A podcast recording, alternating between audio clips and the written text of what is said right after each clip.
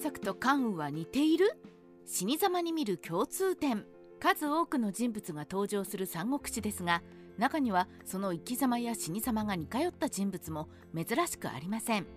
例えば各家と法政は生きていたら医療や石壁の戦いの敗北を妨げたと言われる人物でどちらも若くして亡くなっています。このように共通点のある人物同士を紹介していこうと思うのですが今回ピックアップしたのは孫作と関羽。孫作は孫権の死後に江東で独立し後の礎を築いた人物。関羽は劉備の配下で文武に優れ三国定律の要となる慶州の統治を任された人物です。残念ながらこの2人が直接関わることはありませんでしたがその生涯には似た点がいくつもあるので紹介をしていきます。共通点1必要であれば人に屈する。関羽は曹操が徐州に侵攻してきた際劉備が曹操に逃亡すると関羽は曹操に降伏するという道を選択しました。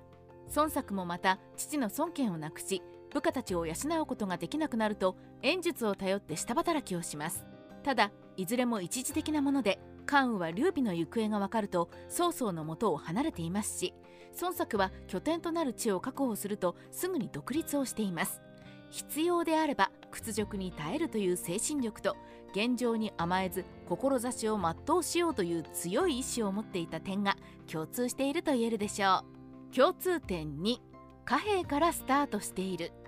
劉備は小さな勢力に過ぎなかったので関羽が最初に従えていたのも小規模な部隊。そのため直接的な戦闘よりも後方のか乱や周囲を先導してか乱するといったゲリラ的な戦いを得意としていました。孫作も最初に演術から借り受けた兵はわずか1000人。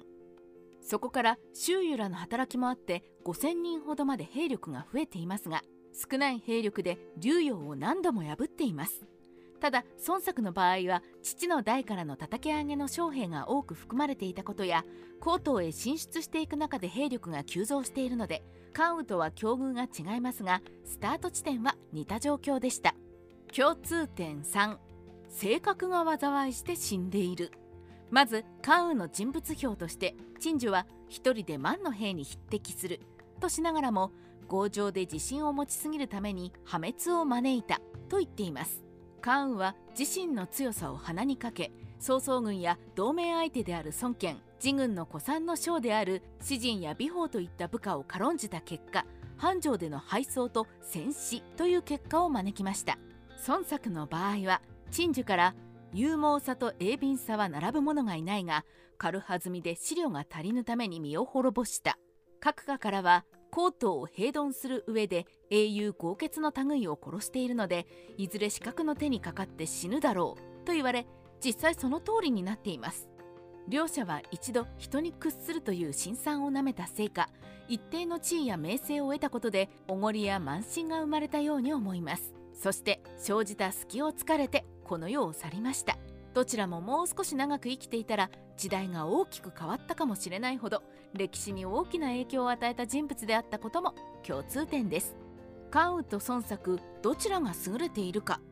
関羽と孫作は一階の武将と君主という立場の違いや境遇の違いがあることから比較は容易ではありません。ただ少なくともわずか数年で演術から独立を果たし江東を手中に収めた孫作の手腕は見事という一言につきます。関羽は曹操や呂布といった強敵がひしめく中で生き残っているのでその辺りは評価できるのですが孫作は弱小勢力から一気に地方の軍友となっているので軍事的な才能は孫作の方があったと言えるでしょう。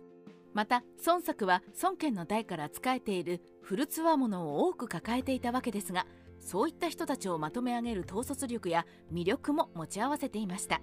関羽は曹操などの英雄に好かれる能力は持っていたものの求心力は持っていなかったように思うので総合的に見ると孫作の方に軍配が上がると筆者は考えます。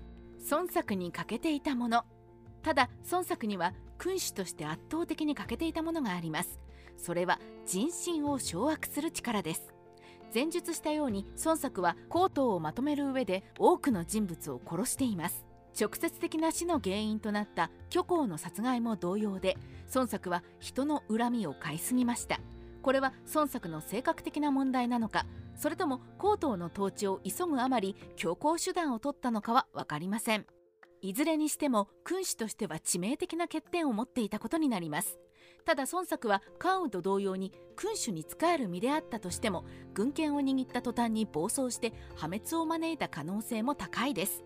こうしたタイプの人たちがうまく生き残るためには諸葛亮や周囲のように手綱を引ける人物が近くにいてコントロールするしかなかったのではないかと考えます。三国志ライト TK の独り言。孫権も関羽も英雄気質ではあったものの油断や慢心という精神的な未熟さが死を招いてしまった惜しい人物です。特に物語の展開的にもう少し生きていてくれたらと思ってしまう人物なので余計に残念な印象があります。